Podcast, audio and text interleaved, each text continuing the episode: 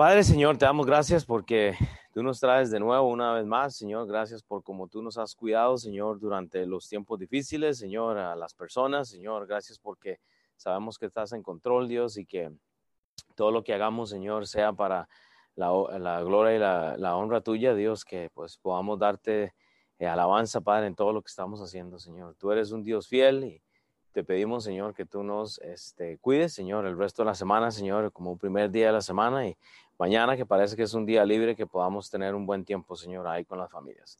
En el nombre de Cristo Jesús, amén. Y voy a decirle eh, gracias de una vez a este a Cristian que me pudo cubrir ayer, eh, no, ayer no, la semana pasada. Este, eh, ¿me podría traer algo?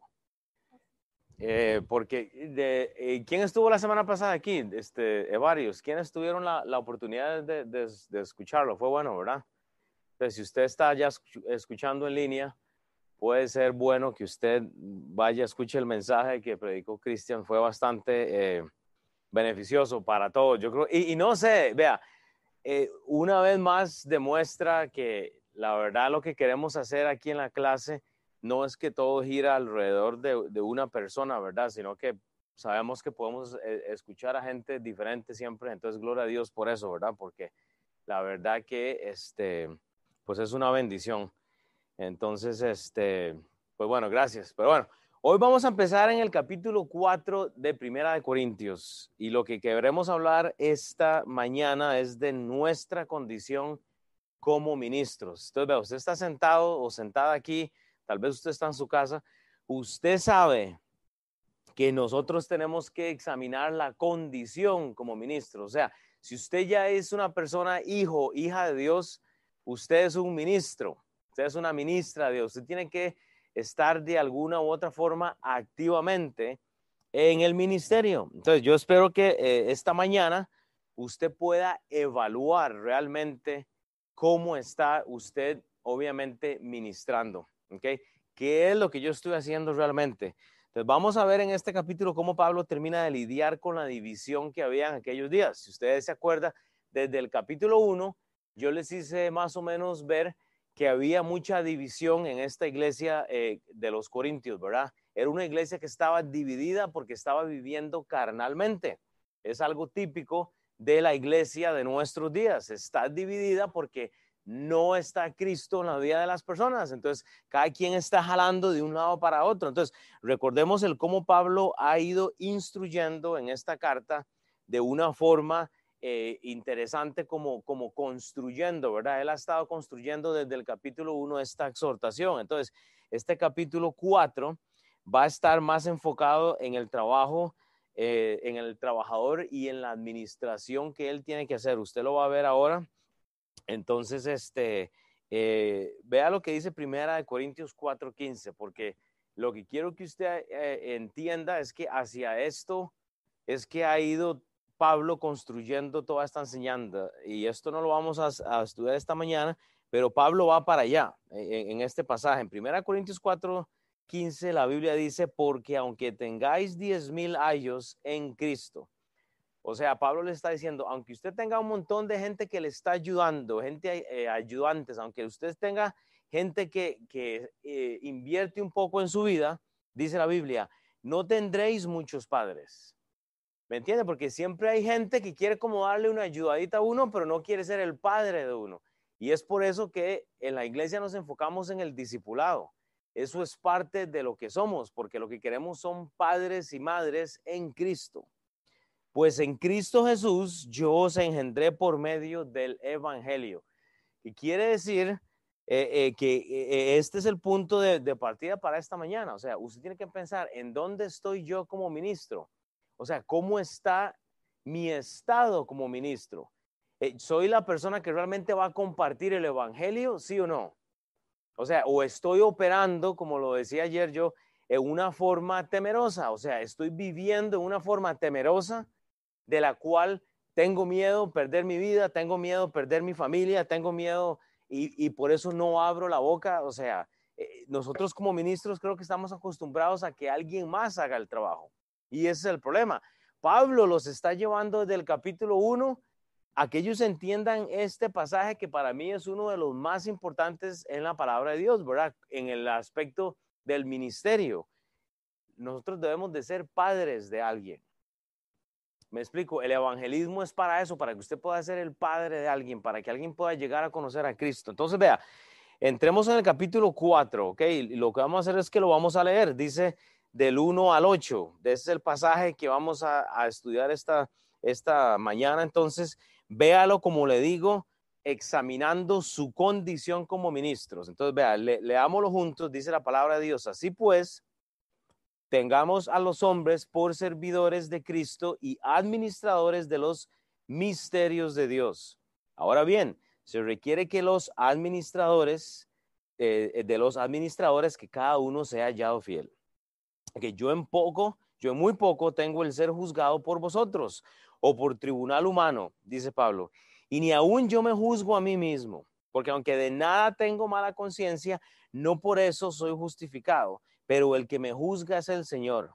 Así que no juzguéis nada antes de tiempo hasta que venga el Señor, el cual aclarará también lo oculto de las tinieblas y manifestará las intenciones de los corazones, y entonces cada uno recibirá su alabanza de Dios. Versículos 6, 7 y 8. Pero esto, hermanos, los he presentado como ejemplo en mí y en Apolos por amor de vosotros, para que en nosotros aprendáis a no pensar más de lo que está escrito, no sea que por causa de uno os envanezcáis unos contra otros. Porque ¿quién te distingue? ¿O qué tienes que no hayas recibido? Y si lo recibisteis, ¿por qué te, te glorías como si no lo hubieras recibido? ya estáis saciados, ya estáis ricos, sin nosotros reináis y ojalá reinases para que nosotros reinésemos también juntamente con vosotros. Entonces, vea, si usted se ubica en el versículo 1, ok, vea, vea cómo Pablo va, va, a empezar a construir. Yo, yo siempre doy una, una palabra clave para cada versículo, pero en el versículo 1 usted puede poner la identidad y es ahí donde yo quiero que usted se vea, ok, ¿cuál es mi identidad como ministro? Vea el versículo 1, leámoslo ahí.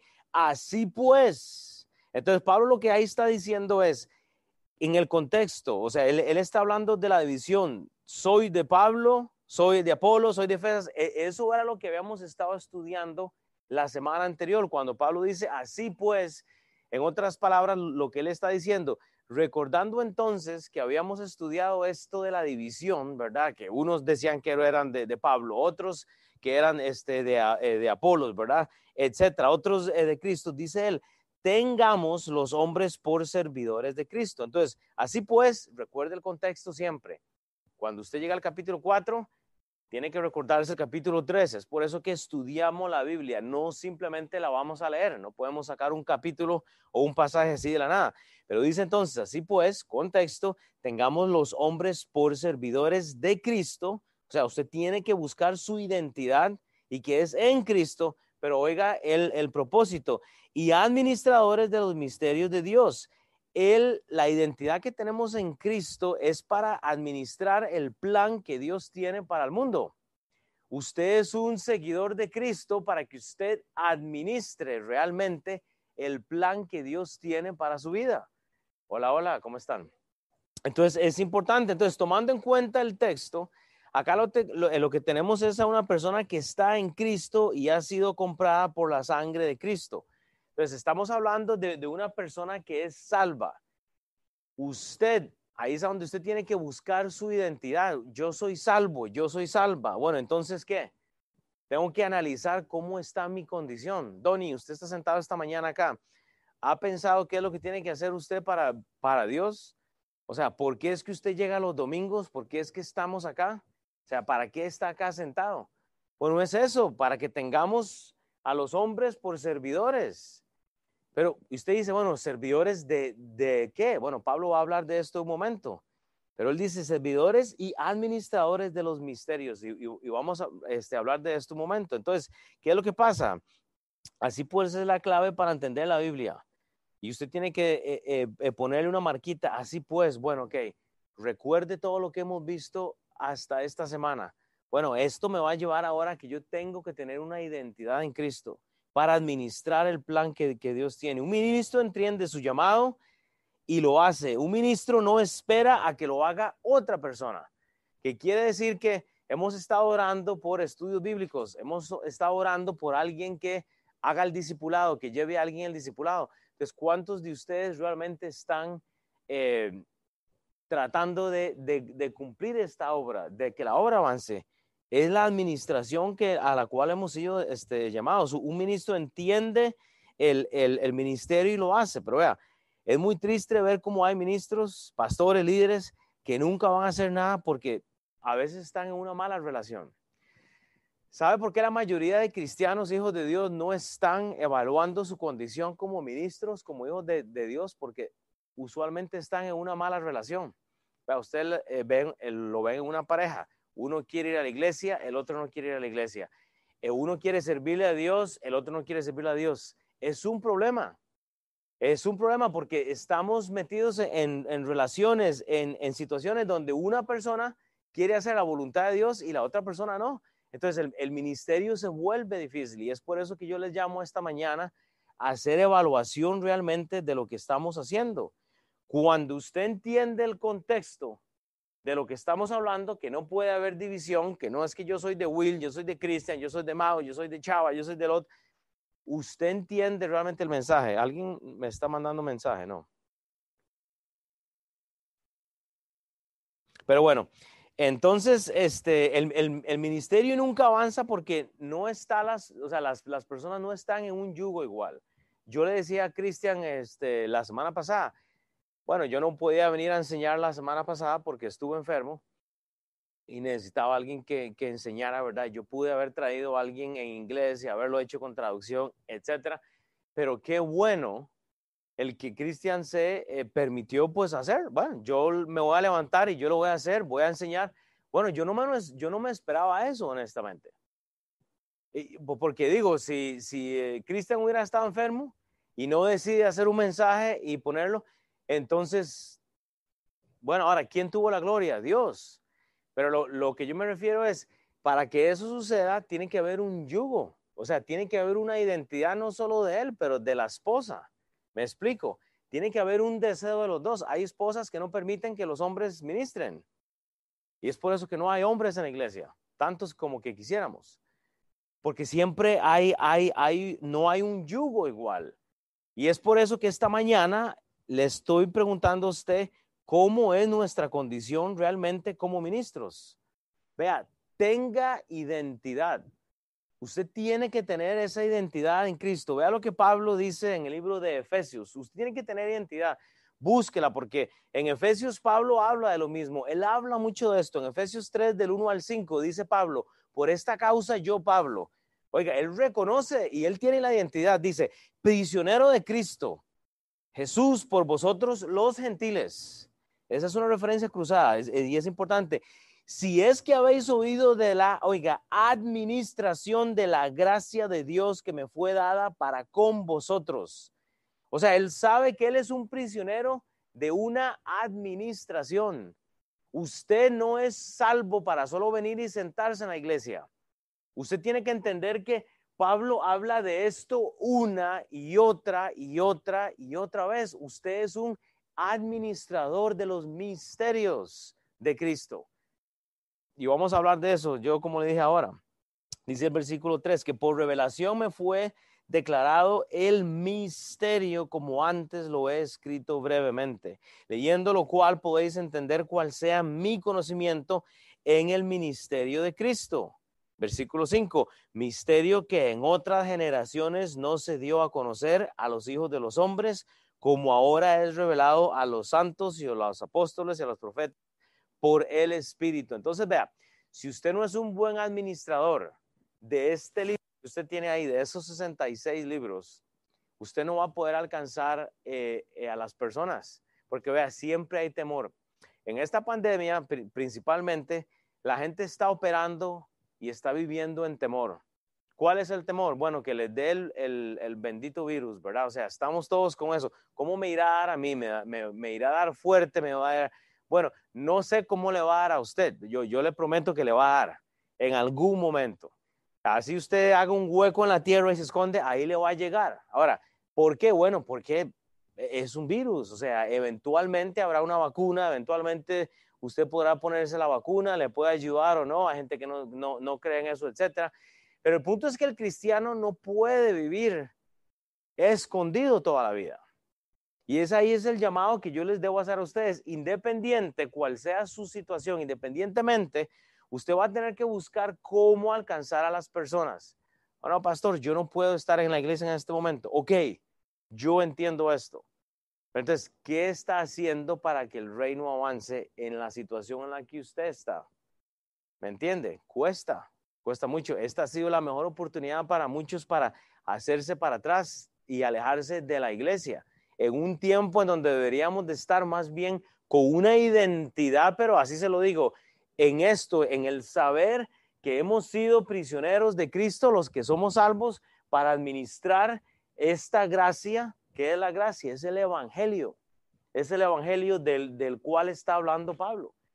Y, y, es eso, o sea, no para, para simplemente estar nosotros sentados esperando a que alguien más haga las cosas. Porque vea, la gente sigue yéndose al infierno. La gente sigue muriendo, la gente se va a morir con eh, el COVID o, no. O sea, de algo se va a morir. Si no los mata el flu, los va a matar otra cosa. Entonces no podemos operar con temor.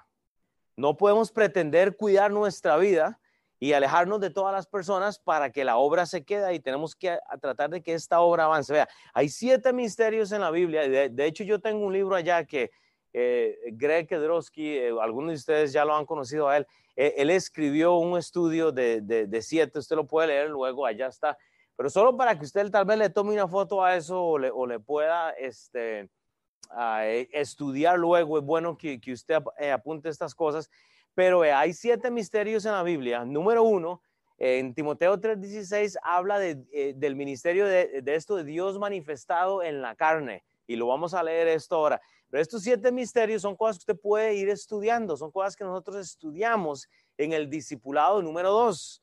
Usted tiene que entrar en el discipulado número uno para, para aprender más, porque hay misterios de las cuales la palabra de Dios habla. En Efesios 5, 21 al 33, habla de este misterio de la relación matrimonial entre Cristo y la iglesia. Usted tiene que saber qué es este misterio que, que la palabra habla eh, eh, de Dios. Hay una relación entre la iglesia, eh, eh, Cristo, ¿verdad? O sea, y es importante, o sea, hay otro misterio en Colosenses 1.27, eh, en Colosenses 1.27, que es Cristo en nosotros. Es la esperanza de, la gloria, o sea, usted tiene que tratar de este, aprender estas cosas porque no vamos a poder alcanzar al mundo, entonces si usted no conoce su Biblia, en Romanos 11.25 habla de la restauración de la nación de Israel. ¿Sabe usted por qué es tan importante la nación de Israel? ¿Saben ustedes por qué es tan importante conocer la historia del pueblo elegido de Dios y, por cuándo es que ellos van a ser restaurados? ¿Por qué es que la iglesia va a ser raptada y luego Dios continúa el plan con, con Israel? ¿Sabía usted que usted no es la, la gran manzana? ¿Sabe usted que usted es como un plan B en la, en, la, en, la, palabra de Dios, que realmente es el pueblo judío?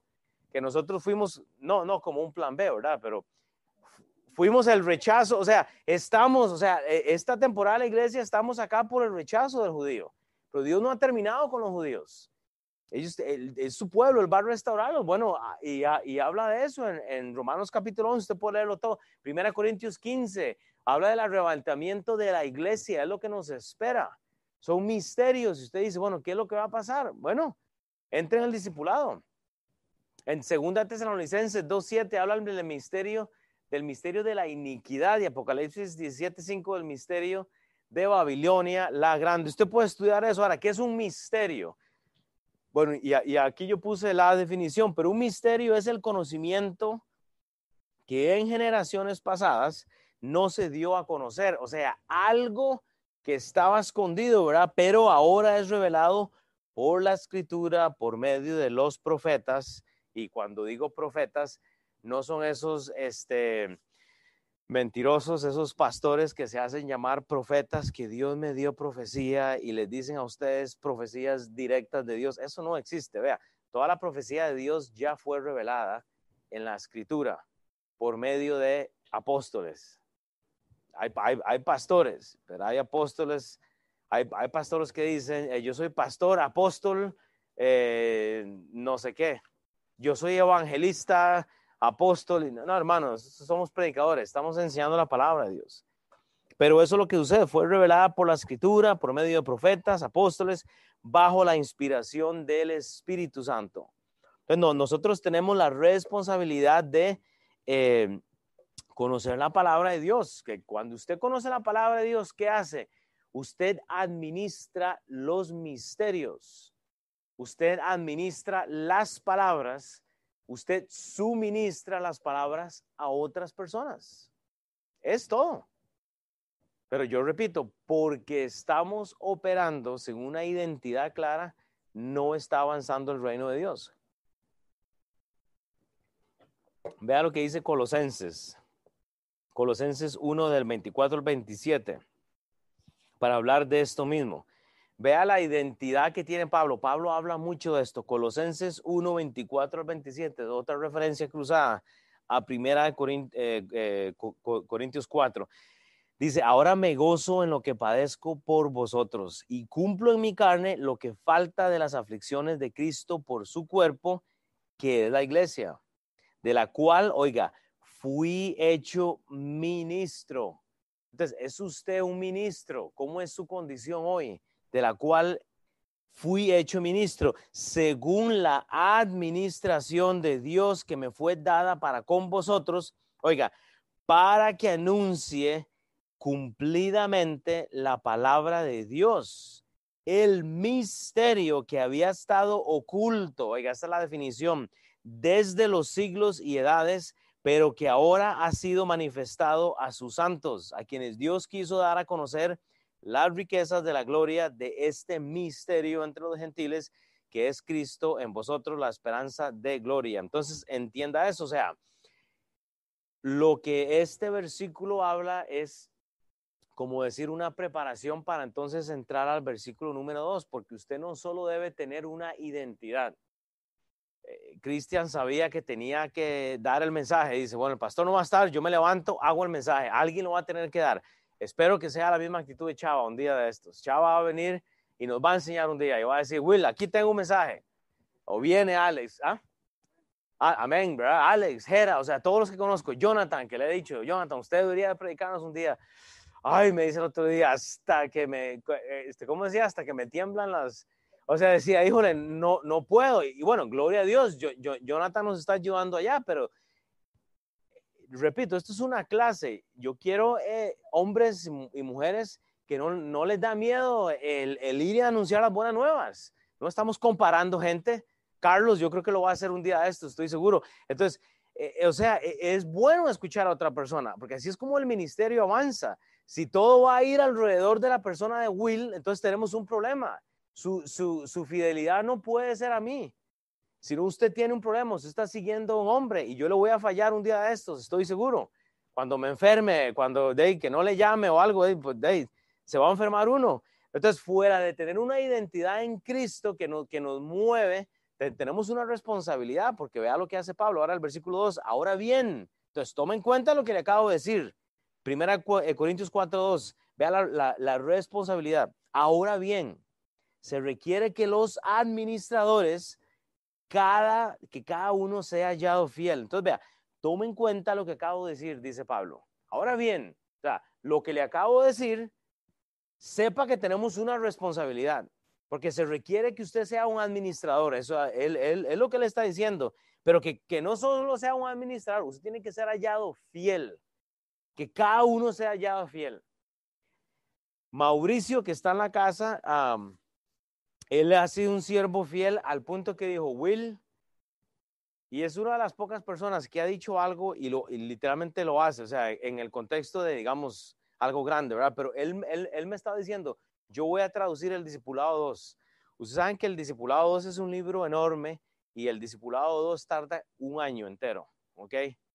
¿Y sabe qué hizo Mauricio? Lo tradujo y lo hizo. Y ahora yo lo estoy grabando en español. ¿Por qué? Porque no hay traducción en inglés ahorita. Él tomó el tiempo, y Él lo hizo. Él dice, bueno, voy a administrar esto, pero lo voy a hacer fielmente. Bueno, ok, tal vez usted no puede traducir, pero yo estoy seguro que usted puede hacer alguna otra cosa. Ya de todos los que estamos acá, no hay visitas.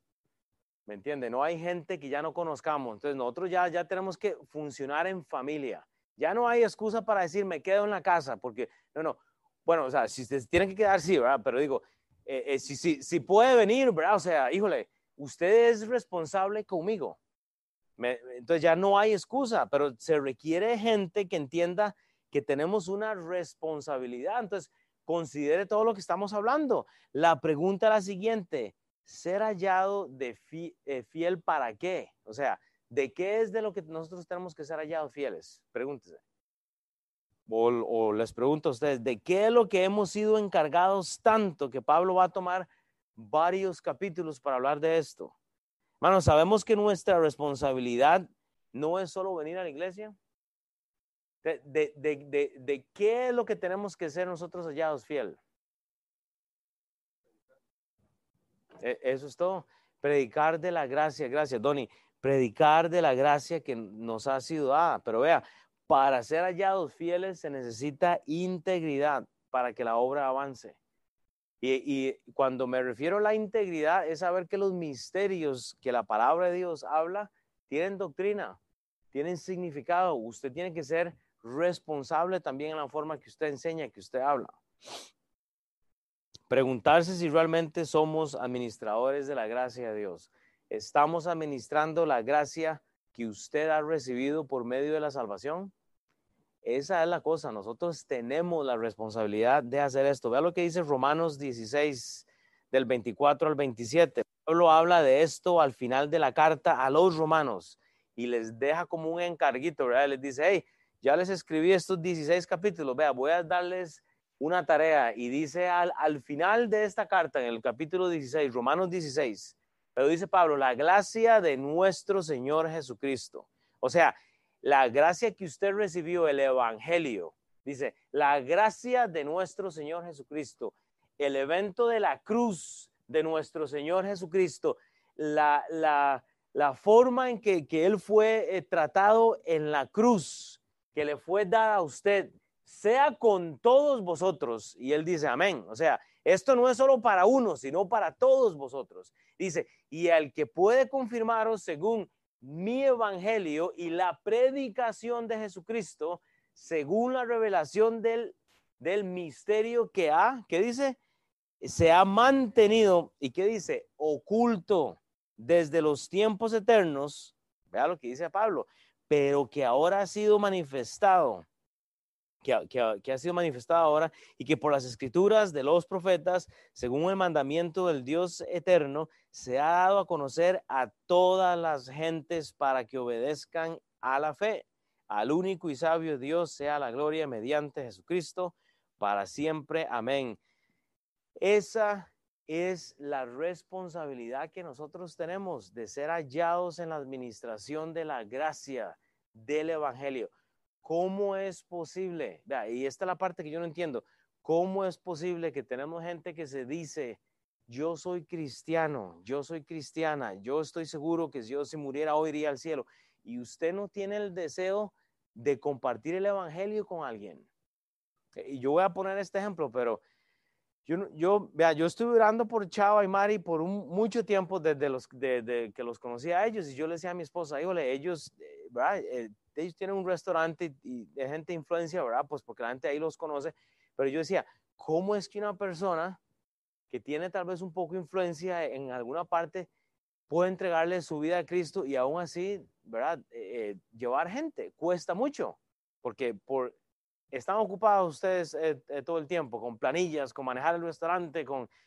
Pero un evento que a los ojos de, de, uno se ve como imposible que alguien crea el Evangelio, aún el negocio y que quiera este, invertir en la vida de las personas, es posible.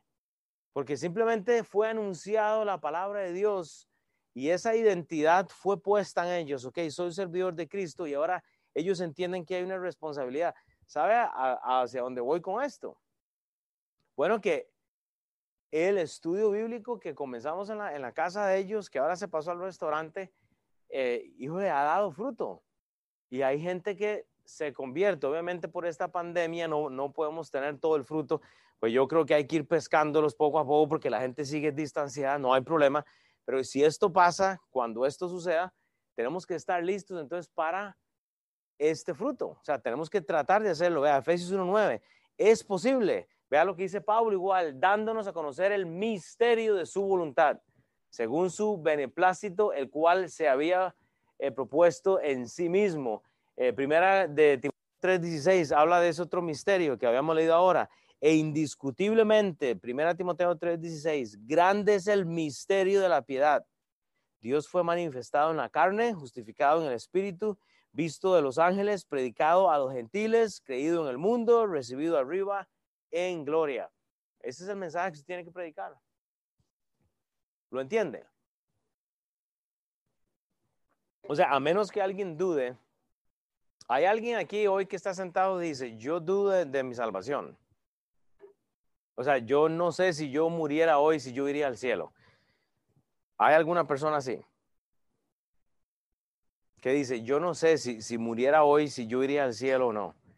¿Alguien tiene esa duda? Porque hay que hablar de esto. Bueno, hay alguien que tiene esa duda, podemos hablar de esto. Pero uno no puede caminar con esta duda. Grande es el misterio de la piedad.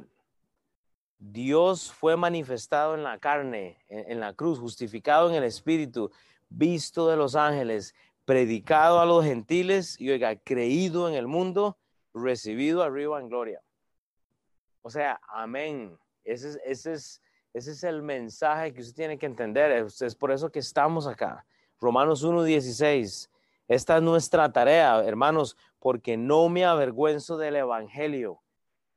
Y, esa es la parte que yo no entiendo. ¿Cómo alguien que dice que es discípulo de Cristo, alguien que ha llegado a los pies de Cristo, se avergüenza de compartir el Evangelio? Cuando la Biblia dice, porque no me avergüenzo del Evangelio, porque es poder de Dios para salvación a todo aquel que cree, al judío primeramente y también al griego. Romanos 1.16. Esa es la tarea.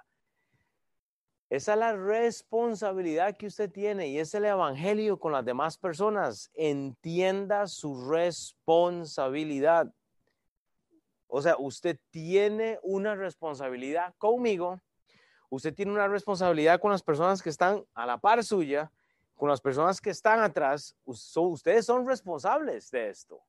Me, explico, o sea, ustedes tienen la responsabilidad de no solo estar acá o allá en, en casa, pero tenemos la responsabilidad de que muchos que hablan español lleguen a los pies de Cristo. Porque si usted piensa que usted tiene que llegar a un nivel para poder hacer algo, entonces yo no debería estar acá. Vea, el domingo pasado se demostró que Dios puede levantar a cualquiera y aunque yo me muera hoy, Cristian puede ser el próximo pastor de la clase y puede quedarse con la clase y si yo me voy nadie me va a extrañar. Porque, o sea, ¿me entiende? Así es, o sea, la obra no depende de una persona. Obviamente Dios establece pastores, hay liderazgos, hay estructuras, pero a lo que yo me refiero es que si Dios tiene que levantar a una piedra para que hable, o sea, ¿me entiende? Él lo va a hacer y, y Él va a tener toda la gloria.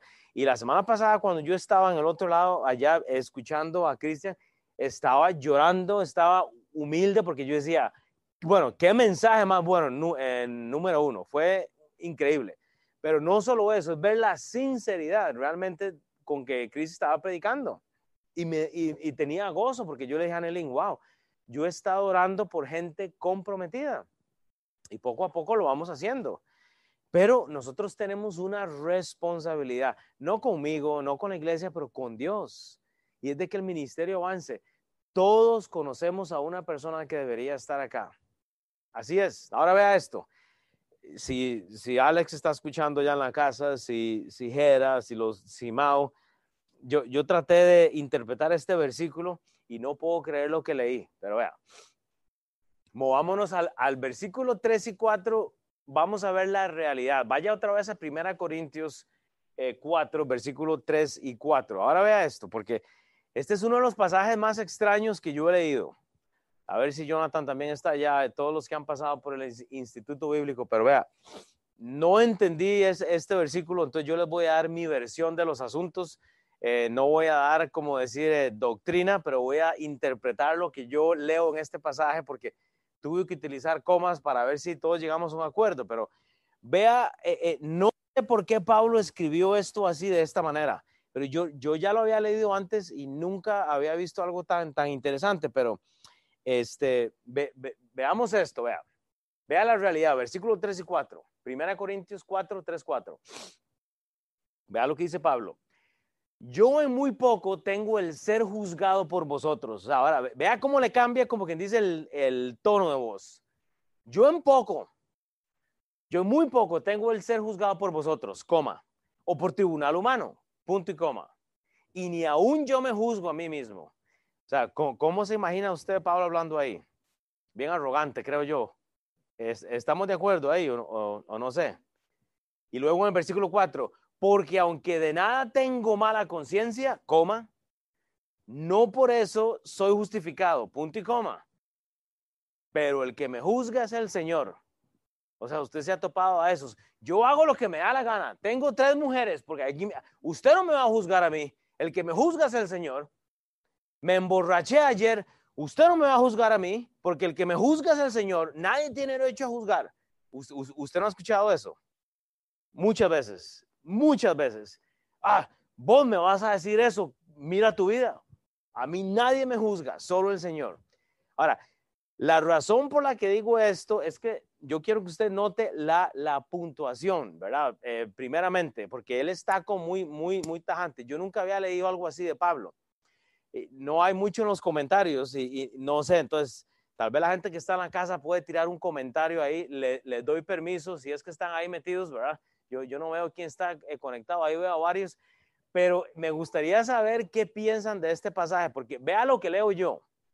Y, aquí puse la tradición wilbirina, ¿verdad? Entonces no, no, no crean esto, pero vea lo que entiendo yo. Entonces vamos otra vez por las pausas. Pablo dice aquí, yo en muy poco, dice, yo en muy poco tengo el ser juzgado por vosotros. Yo lo que entiendo es esto. Ustedes ni siquiera me pueden juzgar a mí. O sea, no me diga lo que tengo que hacer. Usted no me puede juzgar a mí. O a menos, eh, tú eres profesora de, de, universidad, mujer. Aquí ayúdame entonces. ¿Qué es lo que entiende en gramática ahí? Porque dice, yo en poco tengo el ser juzgado por vosotros. Yo, yo lo que leo es, ustedes ni siquiera me pueden juzgar a mí. Y está Pablo así como con la, ¿verdad? Como temblando, está el hombre así como temblando. Pero vea la otra parte, o por tribunal humano, menos un tribunal me va a juzgar a mí. Y, así está Pablo, pero prepotente, ¿verdad?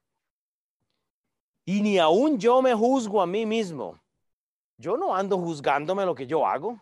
O sea, eso es lo que pienso yo. Yo, yo no estoy juzgando lo que yo hago. Y ni aún yo me juzgo. Pero ahora vea lo que dice en el 4.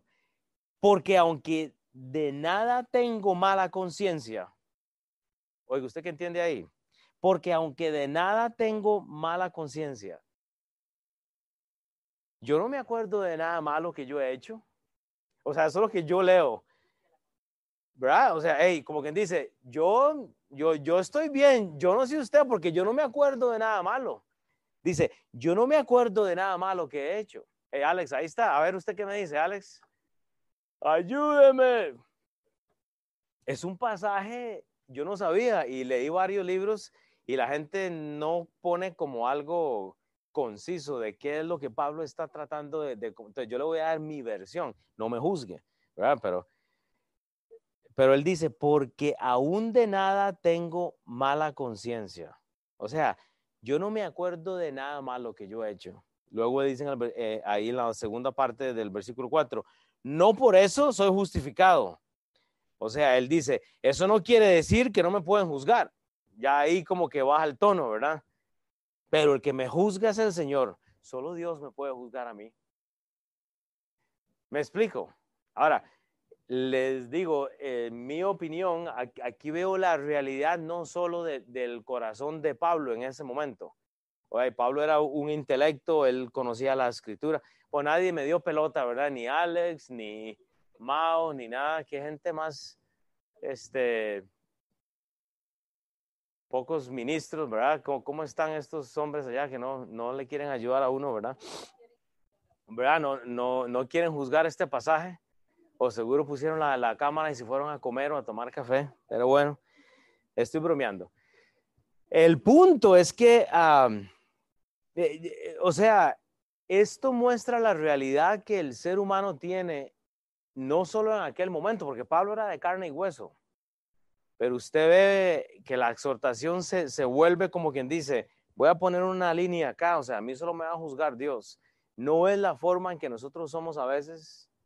O sea, es súper interesante, pero vea, debo decirles que este es un pasaje bien difícil, pero cuando leemos algo así, nosotros podemos ver la triste realidad que hay en el ser humano, que siempre estamos haciendo una línea en el cual esta persona no me puede comparar, esta no me puede decir nada porque usted es menos que yo, yo, tengo más, yo tengo menos.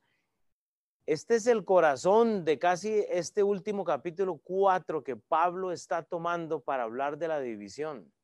Me explico. Y, y, ahora él va a limpiar esto, porque creo que aquí es un poco complicado. Realmente no, no, no agarré mucho de acá, pero él sabía que ni por un juzgado humano podía ser juzgado. Él era judío, sabía el griego, él sabía que su llamado era a los gentiles. O sea, él sabía que tenía todo el derecho del apóstol como enviado de Dios. Él sabe. Él, tiene la moral para hablar de esta forma. Lo, que yo le quiero transmitir esta mañana cuando usted lee esto es lo siguiente, no es usted así. Hey, no me juzgue, pastor, no me juzgue, amiga, no me juzgue, amigo. A mí solo me juzga Dios. No se meta en lo que no le importa. No, no somos, no es la realidad del ser humano así a veces, la falta de humildad. Sea como sea, esto me muestra un poco de Pablo, el gran apóstol y todo eso. Pero la escritura no miente, esto fue inspirado por Dios. Dios deja un poquito de, la personalidad de él impresa para que nosotros lo estudiemos. Pero no es interesante que no somos así muchos de nosotros. Esa es nuestra realidad. Dígame. Dígala. Si decimos que no tenemos pecado, nos engañamos a nosotros mismos y la verdad no está en nosotros. Si confesamos nuestros pecados, Él es fiel y justo para Está leyendo primera Juan 1.8. Si decimos que no hemos pecado, le hacemos a él mentiroso. Y su palabra no está en nosotros. Exactamente. terminando, como dice ahí, porque aunque de nada tengo mala conciencia, no por eso soy justificado. Aunque yo no sepa que he pecado, aunque yo crea que no he pecado nada, pues ya me quitó el mensaje, entonces, porque eso es lo que iba a decir yo. Yo iba a la primera de Juan 3, pero está buenísimo ese también. Excelente. O sea, me explico, o sea, eh, eh, eh, ¿ibas a decir algo más? O sea, ese es el punto. O sea, ese es el punto, porque no queremos, o sea, esto muestra la, realidad en el ser humano y les voy a decir cómo. El problema de la iglesia que tenemos los pastores es que cuando nosotros queremos exhortar a alguien o darle un consejo a alguien, la gente se pone los guantes inmediatamente. O sea, que no tengo el derecho de predicar lo, que dice la Biblia porque la gente le dice, ah, ya viene el pastor siguiéndome, ya, ya el pastor, ¿me entiende? Ese es el problema de la actualidad. En primera de Juan 3, 19 al 22, solo para seguir con lo que tú estabas hablando, porque yo iba a mencionar eso, dice, y en esto conocemos que somos de la verdad y aseguramos nuestros corazones delante de Él. Y aseguramos nuestros corazones delante de Él. Pues si nuestro corazón nos reprende, y yo creo que todos tenemos un espíritu cuando hemos, eh, como estamos en Cristo, que pues si nuestro corazón nos reprende, mayor es nuestro corazón es Dios y Él sabe todas las cosas. Amados, si nuestro corazón no nos reprende, confianza tenemos en Dios y cualquier cosa que pidiéramos la recibiremos de Él, porque guardamos sus mandamientos y hacemos las cosas que son agradables delante de Él. Es el problema que no queremos escuchar la represión de nuestro mismo corazón, pero Pablo sabe que a Él solo lo podía juzgar Dios. Entonces, Él, habla de esta forma, no, no, estoy tratando de, de como crear drama en la palabra de Dios, pero es interesante que esta es la realidad del ser humano en estos días. Y es por eso que yo les digo, examínese cómo es usted como ministro, o sea, cómo nosotros estamos viviendo en estos días. Primera Corintios 15 días. Pero por la gracia de Dios soy lo que soy. Su gracia no ha sido en vano para conmigo. Antes he trabajado más que todos ellos, dice Pablo, pero no yo, sino la gracia de Dios conmigo. O sea, Pablo limpia un poco de esto, pero siempre hay un, aire de la realidad del ser humano, siempre hay un poco de, esa, de esa tendencia a comparar, ¿verdad? Y uno dice, híjole, uno tiene que tratar de quitar esto. O sea, uno tiene que tratar de limpiarse de estas cosas. Segunda Corintios 11, 23. Son ministros de Cristo como si estuviera loco, hablo. Yo más, dice Pablo, en trabajos más abundantes, en azotes sin número, en cárceles más, en peligros de muerte, muchas veces, y ahí sigue. A lo que me refiero con este pasaje es la realidad que estamos comparándonos una y otra vez. Siempre estamos. Pablo estaba hablando de eso. Ah, ¿son ministros de Cristo? ¿Quiénes estos? Ah, como si estuviera loco hablo entonces, porque yo, yo más, dice él. Y ahí empieza a tirar el, el currículum de él. Repito, no es nuestra realidad a veces así. Ah, usted dice que ha sufrido. Déjeme decirle cómo llegué a Estados Unidos. Usted, ah, usted cree que a usted en su país. Déjeme decirle todo lo que le, me pasó a mí. No somos así. ¿Saben por qué, hermanos? Porque la realidad del ser humano es que no queremos responsabilidad con absolutamente nadie. ¿Saben por qué? Porque el que me juzga es Dios. E, esa, es la, la, moraleja. Tal vez usted tiene algo más que usted puede compartir o me puede decir, o tal vez podemos abrir aquí preguntas, pero es interesante que esta es la actitud que tiene el, el ser humano. Ahora vea lo que dice en el versículo 5, porque habla de la profecía. Entonces vea, vea, vea lo que dice 1 Corintios 4, 5. Habla de la palabra de Dios. Así que, ahora sí, palabra clave. Así que, o sea, todo lo que le acabo de decir, no juzguéis nada antes de tiempo y ahora, ahora sí, él se mete en profecía. Vea lo que dice Pablo, hasta que venga el Señor, el cual aclarará también lo oculto de las tinieblas y manifestará las intenciones de los corazones.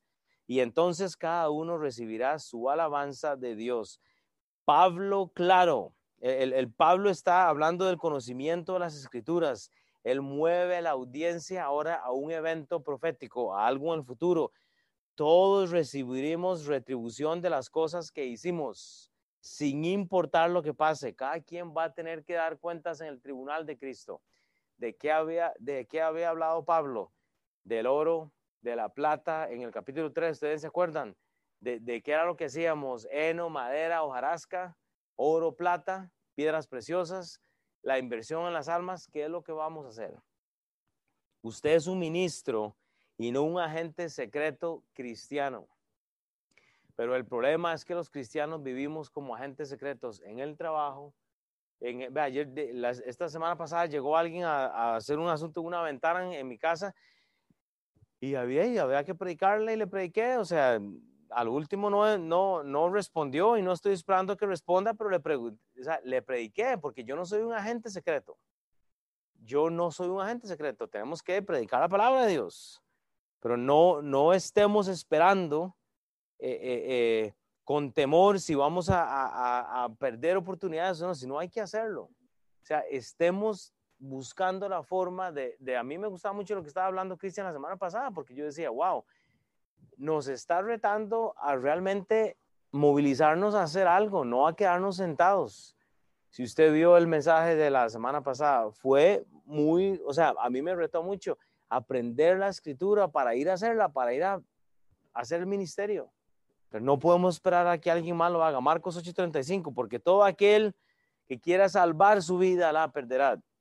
Y todo el que quiera y, todo el que pierda su vida por causa de mí y del Evangelio la salvará. Ese es el problema. Que hay gente que quiere cuidarse. Ay, que no me dé un catarro, que no me dé un flu, que no me dé el COVID, que no me... Bueno, igual usted va a perder su vida. Deje de cuidarse tanto. Vaya, busque a los perdidos. Juan 12:25, el que ama su vida la perderá. Usted ama tanto su vida que ya no le vuelvo a hablar a nadie más, para que no se me pegue ninguna enfermedad. Usted va a perder su vida entonces, porque lo que Dios quiere es que usted aborrezca su vida para que, para que la gente alcance vida eterna, que, que usted vaya al mundo. Ajá. Sí, Por ejemplo, hay, hay una pregunta.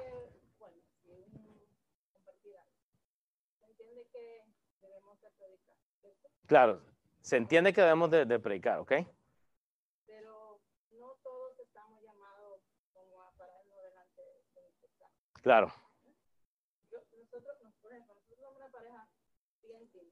Ajá. O sea, no- nos compa- yo me comparo mucho con Jonás, la historia de Jonás. Oh, ok. si la Entonces, ah, también en 1 Corintios 12, y es- podríamos decir que casi prácticamente la segunda vez que hablo en público también. Ajá, no, no, no, está bien. Estoy queriendo soltar esto para entender mejor, porque en 1 Corintios 12 se habla de que somos un cuerpo de Cristo, Ujú. compara a nosotros, y que cada uno tiene su... Su don o su área en particular. Exactamente. Yo soy la persona que no me atrevo en público a pararme, Exactamente. pero sí puedo predicar el Evangelio con mi ejemplo. Exactamente. Amén. soy a un ejemplo a seguir, o sea, por si hay alguien aquí como yo, como mi esposo, que Son más tímidos, ya. Ujú. pero eso no significa que nos avergoncemos del Señor. No, jamás, ya, no. Sabemos lo que queremos, sabemos dónde estamos, pero Mm, simplemente a Jonás el Señor lo tuvo que entrar hasta en la panza de un pez Ajá. para que hiciera lo que él quería que hiciera. Nosotros por, con el. No, y, y- y curiosamente, hoy estamos en el capítulo 4, eventualmente llegamos al capítulo 12 de 1 Corintios que habla de los dones. Exacto. Por- porque a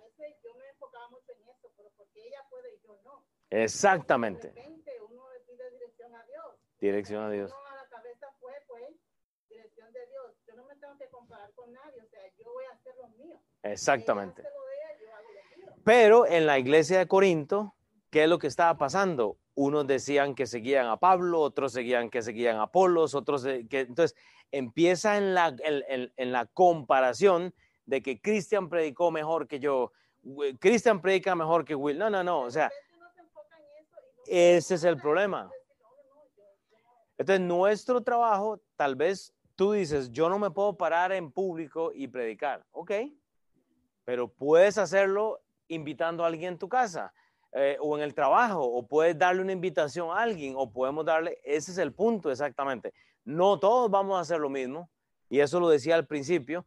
Tal vez Chava nunca se va a parar a predicar aquí, porque dice, no, eso, pero tiene un restaurante.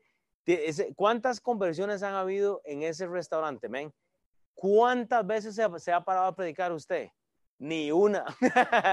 Ahora, ¿qué hace Chava? Prepara el restaurante, prepara la comida y llegamos y cada salvación que hay es una corona para él, una para la esposa, para la familia, una para nosotros, para los que estamos. O sea, es un trabajo de equipo porque no, tal vez tú no vas, tú no vas a enseñar o tal vez sí, pero vas a hacer otra parte. Gracias cuando me preguntan ah, con qué iglesia vas, eh, Ajá. dónde estás, ah, porque yo trabajo en una peluquería, tengo Ah. Amén, exactamente. El testimonio predica a veces más que las palabras.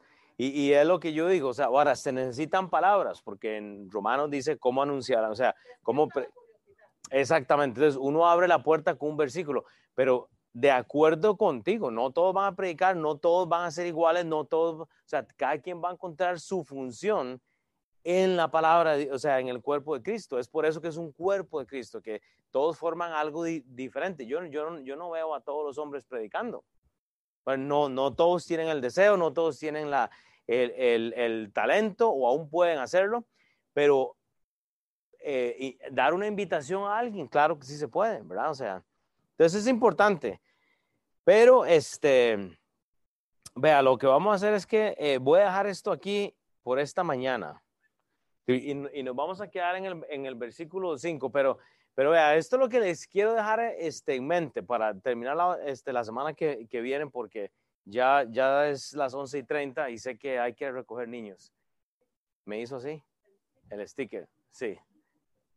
Y yo, este, Pero más bien gracias por eso, porque vea, este, es, es bien importante que nosotros busquemos entonces este, realmente cómo eh, eh, enfocarnos nosotros en lo que debemos hacer. O sea, tal vez yo no puedo hacer algo, ok, pero yo estoy seguro que sí se puede hacer otra cosa.